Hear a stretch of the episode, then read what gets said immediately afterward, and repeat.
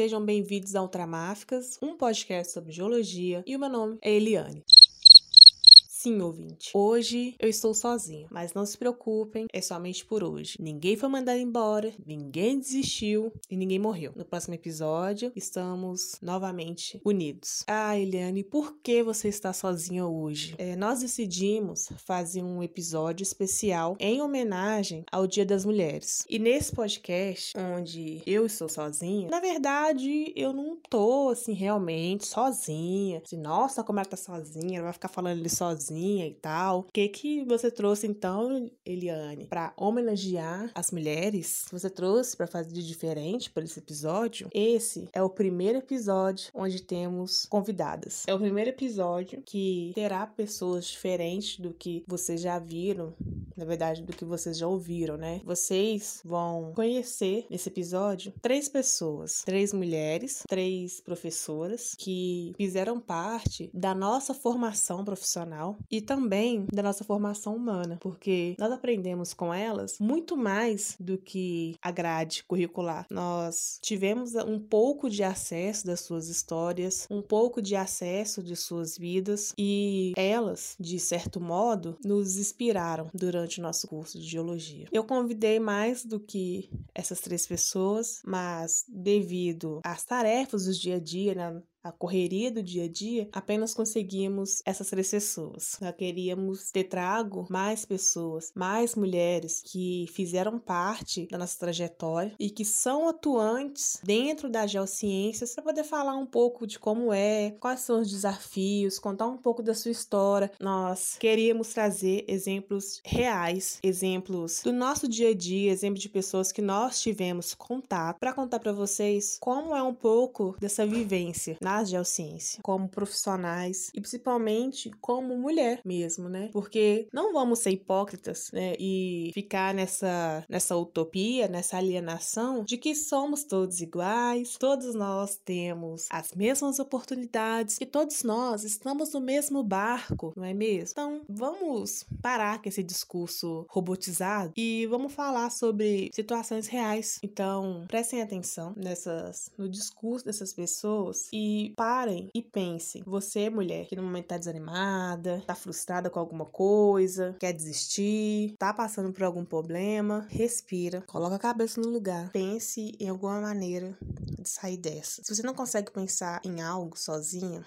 chama um amigo, mas um amigo de verdade, não chama um filho da puta, não chama um colega, chama um amigo, nem se for só para ele escutar e não falar nada. A conversa, se você pode, procura psicólogo e tente sair dessa, tá? Porque nós não somos mais e não devemos ser a donzela em perigo. Nós temos força o suficiente para ser as nossas próprias heroínas. Mas isso não quer dizer que tem que ser sozinha, não. Você pode e deve contar com outras pessoas, que um sonho que se sonha junto, ele se torna realidade. A primeira pessoa que nós vamos ouvir é a professora Ana Catiusi. Vocês vão perceber que eu vou chamar todo mundo aqui de professora, mesmo atualmente elas não sendo professoras, porque é meu jeito. Olá, Geo Pessoa. Espero que todos estejam bem. Hoje eu vou compartilhar com vocês a história de uma menina do interior do Pará, pobre e que amava desenhar e ler livros, não, devorar livros. Meu nome é Ana Catiusia Patana de Souza Weber, nasci no interior do Pará, na cidade de Tucuruí. Sou geóloga há 22 anos. É, eu formei em 98 pela Universidade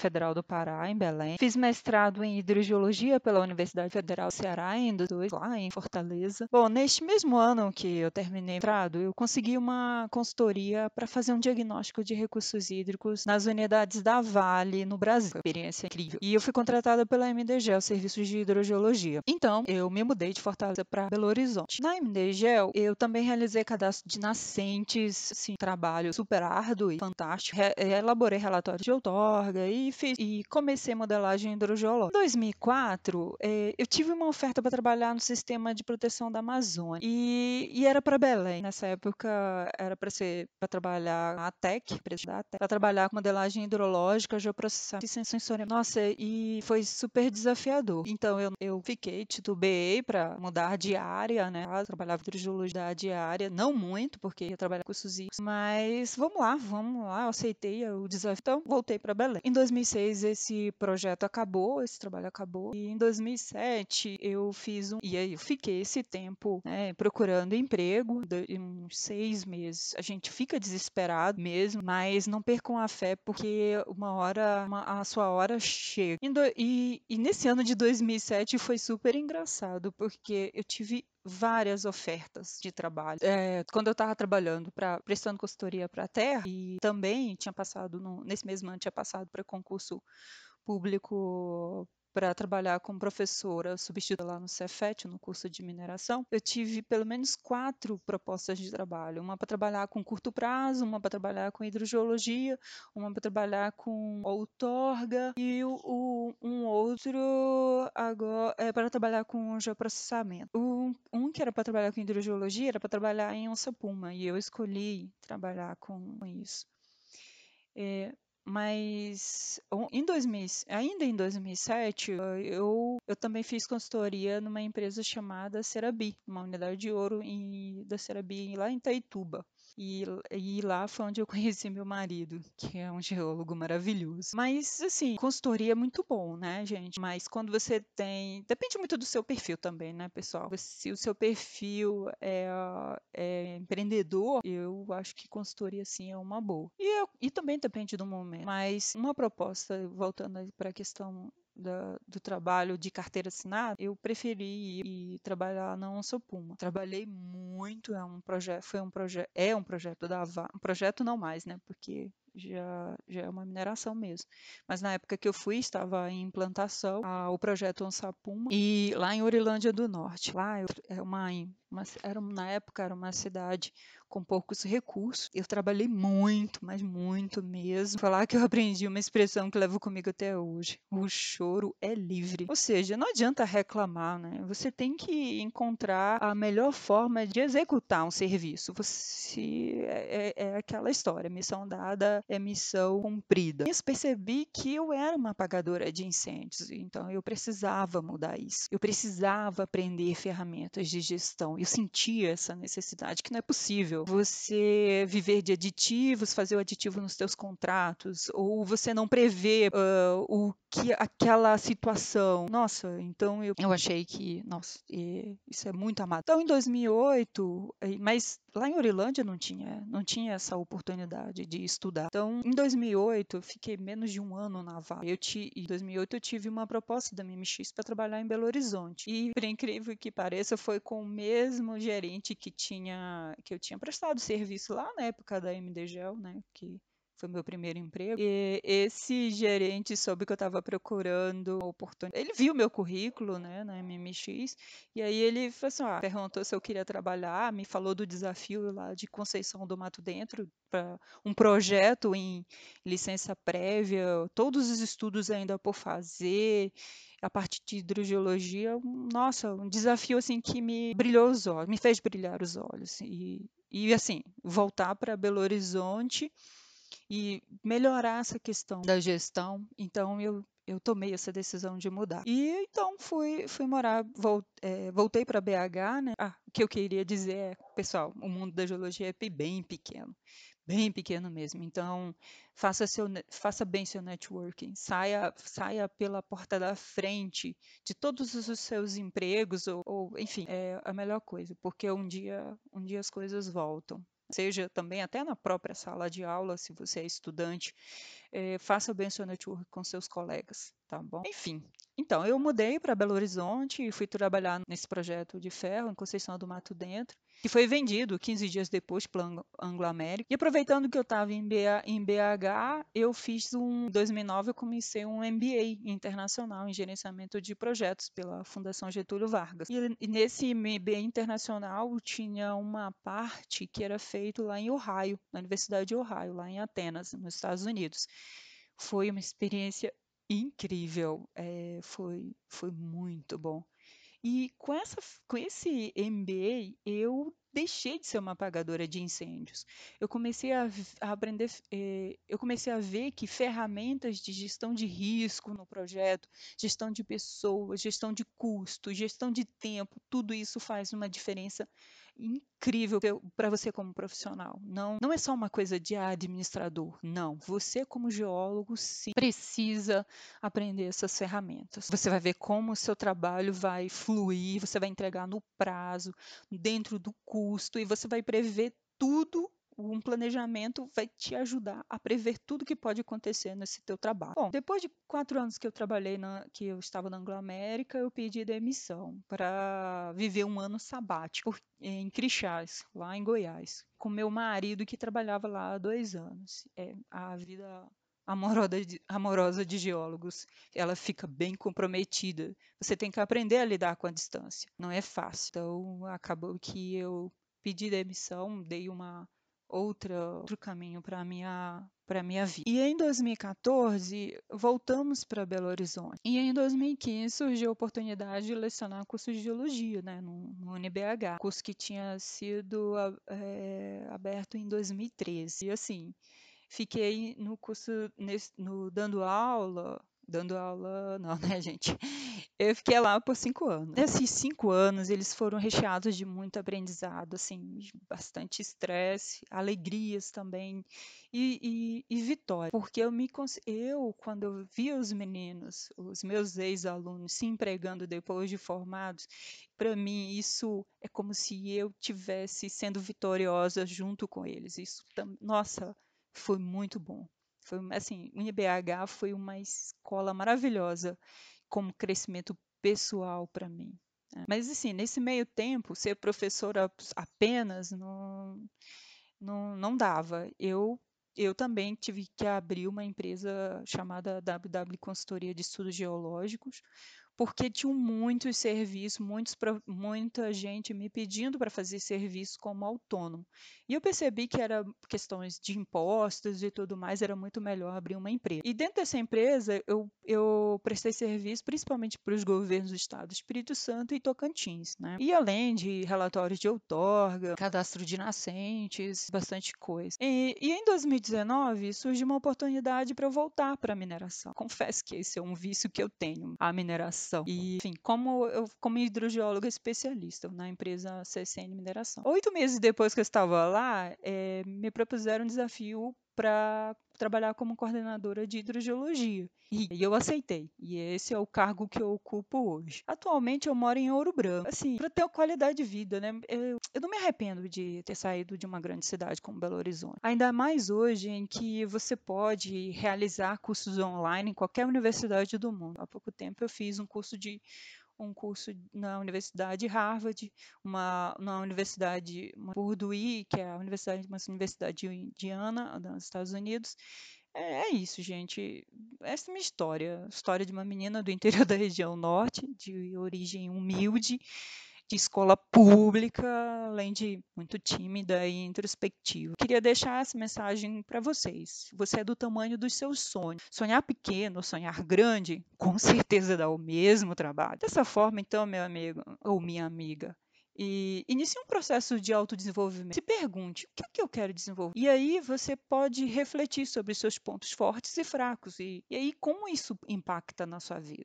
Não foi fácil, mas saibam que o que não te desafia não te transforma. Essa é a minha mensagem, gente. Queria deixar um grande abraço. Se cuidem aí. Muito obrigada, professora, por nos contar a sua história, o que ficou registrado pra gente durante o nosso caminho, né, junta, tanto eu quanto os meninos, é que o show choro é livre e se tá com medo, vai com medo mesmo. Dá seus pulos e resolve. Não tem outro jeito, não, tá? Essa foi a mensagem que ficou no nosso coração. Muito obrigada. Agora nós vamos ouvir a senhora Elizabeth Rocha. Bom dia, meu nome é Elizabeth do Nascimento Rocha, eu sou geóloga, formada pela Universidade Federal Rural do Rio de Janeiro e formei em 1994. Trabalhei por toda a minha vida com projetos de engenharia eh, voltados para grandes hidrelétricas, trabalhei com ferrovias, rodovias. Atualmente eu trabalho com projetos de barragens GEG em Minas Gerais. Dei aula por dois anos no UniBH, aula das disciplinas Geologia de Engenharia, Mecânica das Rochas e Geologia Estrutural, entre outras. Ao longo da carreira profissional, né, passei por vários desafios profissionais e pessoais, com viagens muito longas, né, em lugares muito distantes e que contribuíram muito para o meu crescimento pessoal e profissional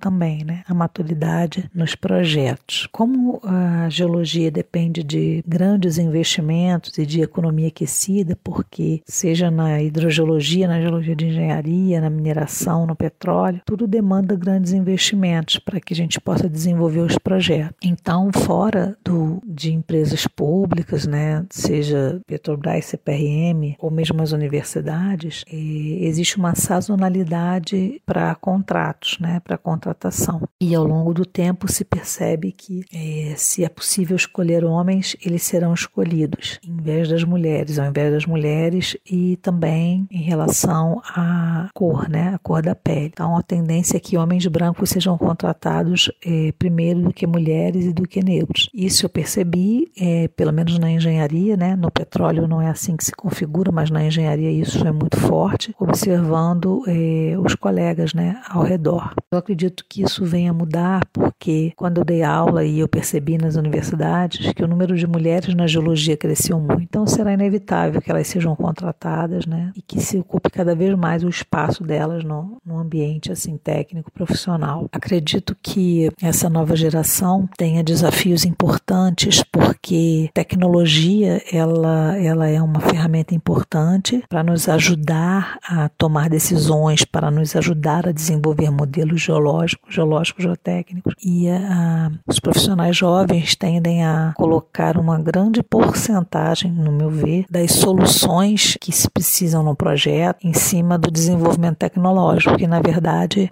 o grande diferencial é a capacidade do profissional de raciocinar os modelos, de raciocinar os processos geológicos. Então, quando eu lecionava, eu deixava, ou pelo menos tentava deixar isso bem claro para os alunos, que é muito importante eh, o profissional entender a base, o que significa aquela informação no campo, na natureza, na realidade, e depois sim partir para os softwares e para as modelagens eh, com auxílio de, de eh, com auxílio dessas técnicas, né? Talvez eh, eu tenha visto isso em alguns projetos, a, a, o distanciamento do raciocínio básico em relação à geologia, ele pode dificultar o entendimento do modelo e das soluções que virão desse modelo em termos de projeto. Então, eu, eu entendo que os profissionais têm de buscar essa interação com o meio, mesmo nessa época de pandemia, em que temos muita dificuldade de, de ir para o campo, de, de fazer os trabalhos que costumamos fazer. Nesse momento de crise, a gente pensa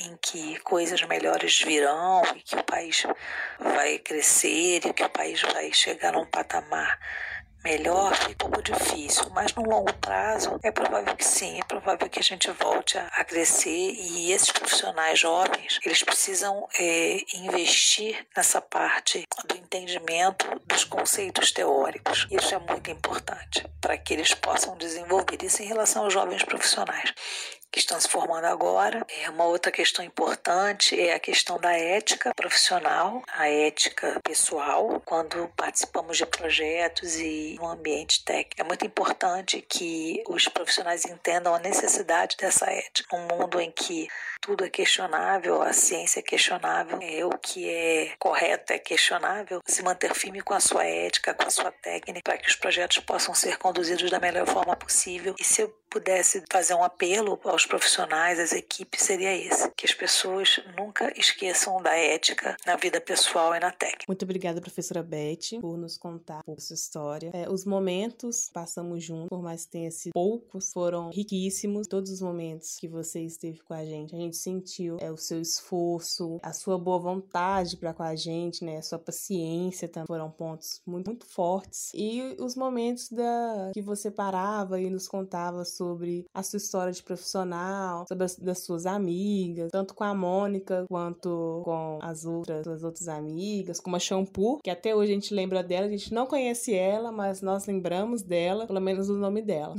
então, muito obrigada por. Assim, nós temos a professora Márcia Rodrigues. Olá, eu sou a Márcia Rodrigues Marques, sou mestre em Geografia e Análise Ambiental, sou geógrafa e no meu mestrado me especializei em Geomorfologia, o que significa que eu sou da área de geociências duas vezes, eu sou geógrafa e geomorfóloga. Bom, para além disso, né, para além da educação formal, que foi o curso de Geografia em que eu concluí no início da década de 1990, eu fiz também vários cursos livres no decorrer da minha carreira. Boa parte deles vinculado tanto na área de bacharelado quanto na área de licenciatura. Então eu tenho cursos na área de educação e também tenho cursos de geoprocessamento, cursos de análise de água. Então, ou seja, eu tenho um, uma atuação que vai além dessa questão da licenciatura e do bacharelado. Embora eu tenha uma vida né, de sala de aula, especialmente no ensino superior, eu também tenho bastante experiência com projetos na área de meio ambiente e na área de geografia. E aí o que eu queria aqui hoje é conversar um pouquinho com vocês sobre essa minha carreira, essa minha experiência de vida, que é uma experiência diferente e que eu espero possa contribuir para a formação de você. Bom, e aí vai, né, gente? Para além dessa história, quando eu comecei a lecionar, eu comecei no ensino fundamental, no ensino médio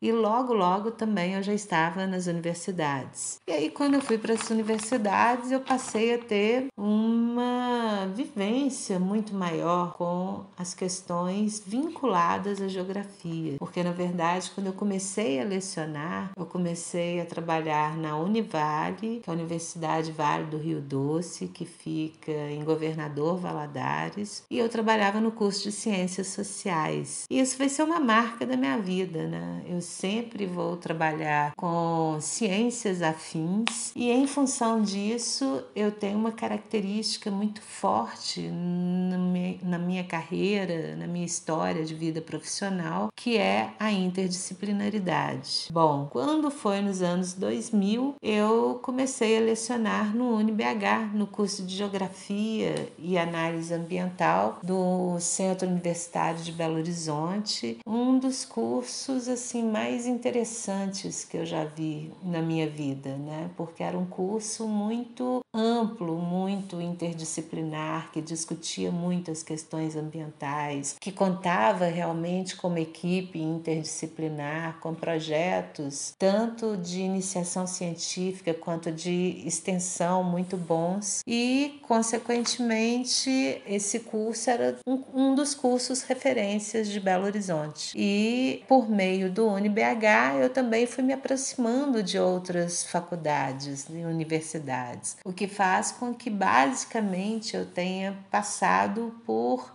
a maior parte das grandes universidades né, de Belo Horizonte, dentre elas a PUC Minas, na qual eu lecionei alguns anos, a Faculdade Pedro Leopoldo, a FAMINAS e até mesmo a UFMG, onde eu fui tutora de EAD. Então eu tive uma outra experiência também nessa área. Bom, em relação aos cursos, foram muitos eu trabalhei com várias áreas, né? E em vários estágios da minha vida com expectativas diferentes, né? Com linhas diferentes. Isso faz com que eu tenha lecionado mais de 20 disciplinas diferentes, dentre elas é, disciplinas tais como projetos, TCCs, é, projetos interdisciplinares, projetos de vida, né? questões vinculadas, por exemplo, a competências e habilidades socioemocionais, para além do conteúdo, em que hum, é, eu trabalhei não só com vários várias disciplinas, mas também com vários cursos, né? Dentre eles, eu trabalhei com engenharias, as mais diversas, né? Desde mecânica, eletrônica, até a ambiental, que é a mais próxima da minha área, mas também passei pela engenharia civil, é, engenharia é, química, né? Vários, engenharia de minas, então várias engenharias diferentes. É, trabalhei, claro, com o meu curso, né? O curso de geografia, que eu já coloquei aqui para vocês, é, curso de relações internacionais, ciências biológicas, é, geologia e é, um, para além desses cursos da graduação, eu também trabalhei vários na pós-graduação, pós tanto no UniBH quanto na PUC Minas. Então, eu trabalhei com estudos ambientais, recuperação de áreas degradadas, é, cultura afro-brasileira é, e uma das questões muito interessantes, especialmente quando eu já estava é, saindo do UniBH, é que eu passei a ter também uma experiência para além das, das áreas mais específicas específicas próximas da parte ambiental, porque foi quando eu comecei a trabalhar com competências socioemocionais. E aí eu passei a trabalhar também com a área da saúde, onde eu tive alunos muito interessantes, muito diferentes, e direito. Então, ou seja, eu comecei a ultrapassar um pouco essa linha, né? Então, na área de saúde, por exemplo, eu trabalhei com curso de fisioterapia, curso de é, biomedicina, psicologia, enfermagem né? Então foram vários os cursos diferentes e é, isso fez com que eu tivesse, né, numa experiência que foi uma experiência muito bacana, muito legal e que faz com que eu me lembre especificamente que eu tenha parado para poder fazer esse trabalho aqui nesse momento, porque foi quando eu conheci algumas turmas da geologia e é, dentre essas turmas estão as pessoas que me convidaram para fazer esse podcast. Então, achei assim muito bacana, porque é, foi né, na geologia eu não só lecionei disciplinas muito mais vinculadas a essa área ambiental e geográfica, né? Então, foi, foram disciplinas na área de sustentabilidade, disciplinas na área de projetos e também a geomorfologia. E aí é um prazer enorme estar aqui com vocês, porque essa turma especificamente que me convidou para estar tá aqui, eu trabalhei com eles lá em né, laboratório de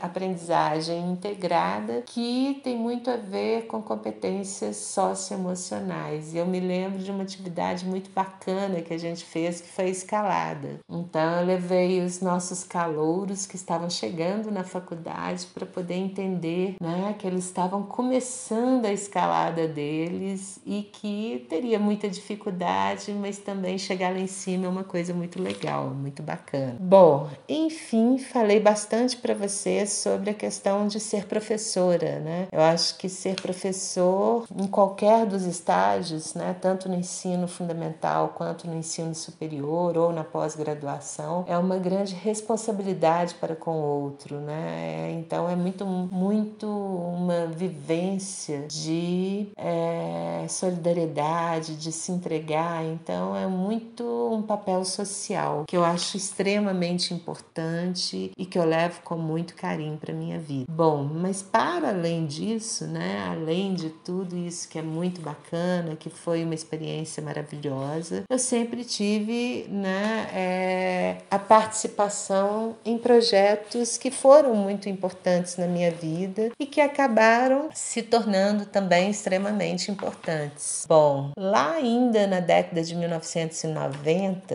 né, quando eu estava na faculdade, eu comecei a fazer estágio e esses estágios eram nessa área de meio ambiente. Então eu comecei a minha carreira trabalhando com estudos de impacto ambiental em uma época em que praticamente não existia estudo de impacto ambiental, né? Eram estudos de viabilidade locacionais, eles tinham outros nomes e o primeiro deles foi das pequenas centrais hidrelétricas do Rio Doce, lá no CETEC. E foi uma experiência muito interessante, porque é, eu trabalhei muito com cartas topográficas e eu participei de discussões acerca de inundações, áreas inundadas, impactos ambientais, quando isso estava começando a surgir dentro dos órgãos profissionais que nós tínhamos aqui na região de Belo Horizonte. Esse estudo foi um estudo que eu fiz no CETEC, Centro Tecnológico do Estado de Minas Gerais. Bom, já na década de 1990, eu já trabalho, comecei a trabalhar como consultora na época em que eu estava fazendo mestrado, e aí é, eu fiz um estudo de geomorfologia, um levantamento geomorfológico é, para o estudo de EIA-RIMA, né, estudo de impacto ambiental da usina hidrelétrica de Irapé. E foi uma experiência muito interessante, né? Eu diria uma das mais interessantes que eu já tive, porque tudo isso que a gente discute hoje como muito normal dentro das aulas de epistemologia, legislação e questões ambientais não existia nesse período. E aí eu percebi nitidamente que a gente estava em campo fazendo um levantamento para relevo e a população ela ainda nem tinha sido informada que a sua fazenda, a sua casa, a sua vida, ela seria inundada. Então foi também nessa época minha primeira experiência com atingidos por problemas ambientais. E isso, sem dúvida alguma, é um marco na minha vida e é um marco na minha história. Bom, no mestrado eu trabalhei com o Rio Paraupeba. É, eu fiz o levantamento dos depósitos cenozoicos na, nas adjacências do Rio Paraupeba, no médio vale do Paraupeba, fica entre Brumadinho e Juatuba, uma área hoje que foi totalmente degradada pela lama. Então, os meus estudos, eles acabaram sendo atingidos pela lama recente que ocorreu após o rompimento da barragem Córrego do Feijão. E eu vou voltar a falar disso daqui a pouco. Bom, para além disso, eu fiz também, paralelamente aos meus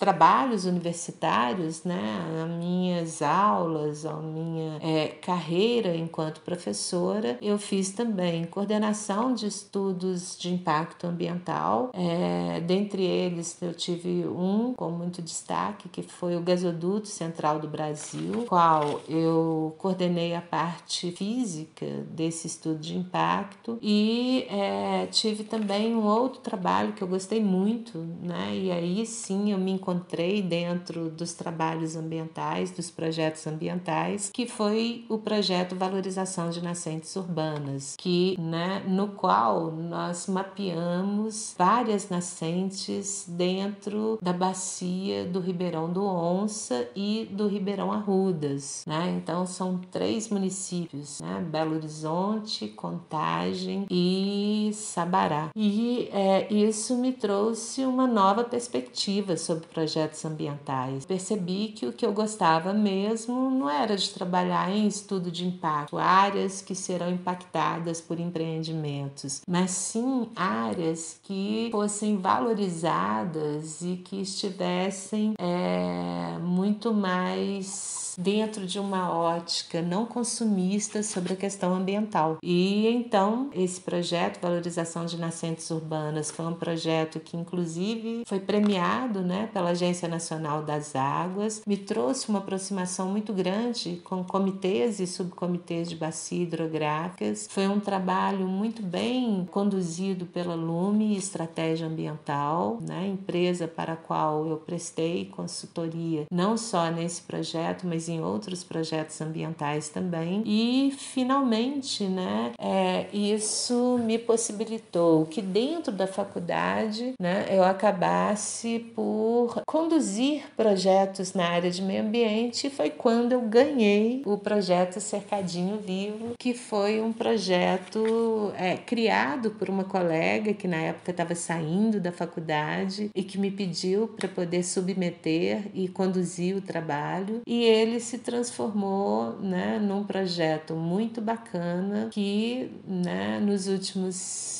cinco anos, basicamente, tem sido um, um trabalho assim muito valoroso e de muita aprendizagem, no qual eu já conduzi, né, e ajudei assim em termos de aprendizagem significativa vários alunos, né? Então foi um projeto de extensão que, é, na verdade, visa muito mais o monitoramento da bacia, onde ficava, né? Onde fica o UNBH, onde eu trabalhava, onde eu trabalhei durante 16 anos. E esse projeto, ele foi um projeto tão bacana que eu saí do UNBH e mesmo assim eu continuei conduzindo esse projeto com os meus ex-alunos e que hoje já são profissionais. Então é um projeto que eu, na verdade, trabalho voluntariamente, não recebo absolutamente nada, mas eu tenho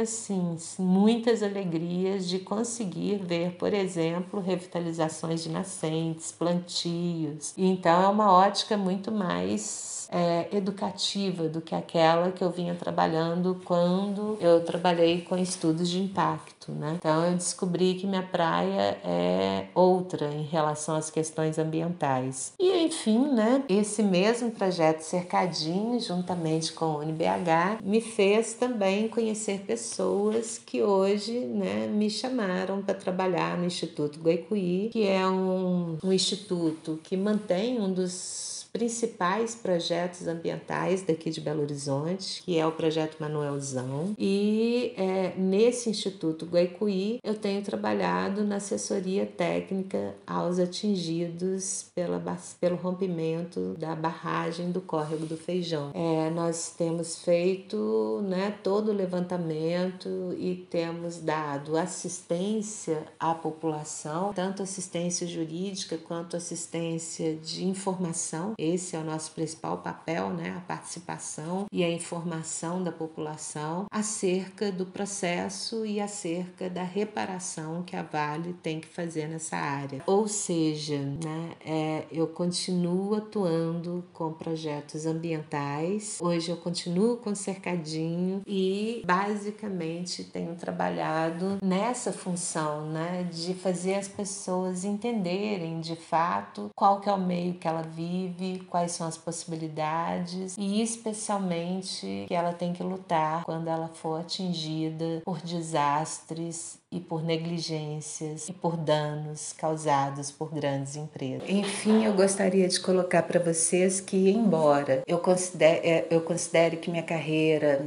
é uma carreira de sucesso dentro daquilo né, que eu considero sucesso, sou uma profissional estável, né, consegui trabalhar há mais de 20 anos na área, trabalho enquanto professora e também enquanto pesquisadora, é que, na verdade, nem tudo tudo é um mar de rosas, né? Nós passamos por várias diversidades no decorrer desse processo e uma delas eu acho que é muito importante a gente refletir na data de hoje, que é, né, o machismo e a questão de gênero no Brasil, que na nossa área, infelizmente, ainda é maior. Bom, quando eu estava fazendo a minha prova de mestrado, né, o meu processo seletivo de mestrado, a banca me perguntou como é que eu iria a campo. Eu me pergunto hoje se eu fosse homem, se essa era uma pergunta que eu teria de responder. É, para além disso, é muito comum que os cargos de chefias, né, as concorrências nas vagas de emprego, elas sejam ocupadas por homens e não por mulheres. E, né, claro que a gente passa por esse processo, né? Eu passei várias vezes no decorrer da minha carreira. Bom, enfim, gente, é, para a gente passar por essas adversidades, eu considero que, primeiro, é muito importante importante você ter certeza daquilo que você faz. E segundo, é você perceber essas diferenças e lutar contra elas. E lutar não significa necessariamente você né, criar uma celeuma, criar um espaço é, de discussão. É você encarar isso, essa realidade no dia a dia, né? numa rede de solidariedade onde você está. Porque não é só você, são todas as mulheres que passam por isso. Enfim, nós podemos fazer diferente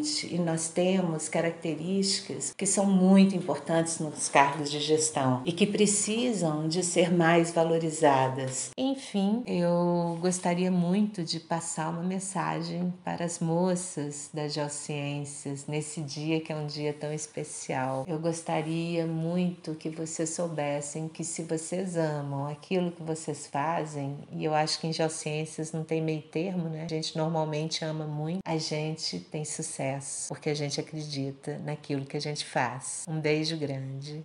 Márcia. Muito obrigada, professora Márcia, um pouco da sua história. A escalada ficou realmente para a história, porque nós nos recordamos até hoje, comentamos, falamos disso para outras pessoas até hoje, sobre o LAI, né, sobre o laboratório de aprendizado aí, sobre os momentos que passamos juntos, os trabalhos, os campos realizados. Então, muito obrigada por todo aprendizado. Então, gente, por fim, esse é o recado desse podcast. Então, manas, não desistam. Eu queria dizer que esse episódio não ia existir. Eu pensei em fazer, depois pensei não fazer, porque já tinha outro episódio engatilhado, mas eu achei importante trazer. E essas três pessoas também acharam importante trazer, porque elas compraram a ideia, elas doaram um pouco do seu tempo pra gente, né? Porque, como vocês perceberam, estão todas bastante tarefadas, mas ainda assim elas cederam um pouco do seu tempo aqui pra gente. Então, foi muito bom.